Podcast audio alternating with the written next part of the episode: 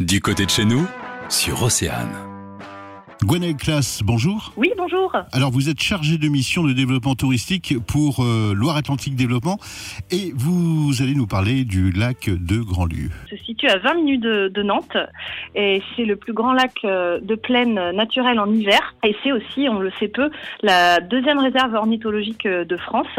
Donc très riche euh, au niveau de la faune mais également de la flore et ce lac est entouré d'un GR qui fait 73 km de longueur, autant de choses qui permettent de le découvrir. C'est un site naturel exceptionnel qui est à la fois euh, magnifique mais aussi très fragile.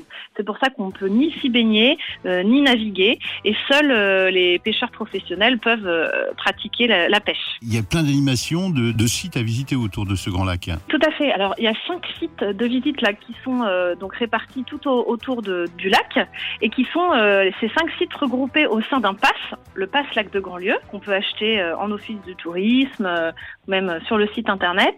Et une fois que ce, ce pass est acheté, vous avez ensuite accès gratuit dans ces cinq sites. Donc il y a la maison du lac à Boueil, il y a aussi la maison des pêcheurs à la Chevrolière. Sur cette même commune, il y a un observatoire euh, qui permet euh, d'observer les oiseaux euh, vraiment à deux pas du lac. Il y a aussi le- l'abbatiale de Saint-Philbert de Grandlieu et le clocher de Saint-Lumine qui, en haut de ces 44 mètres, permet d'avoir un point de vue fantastique du lac.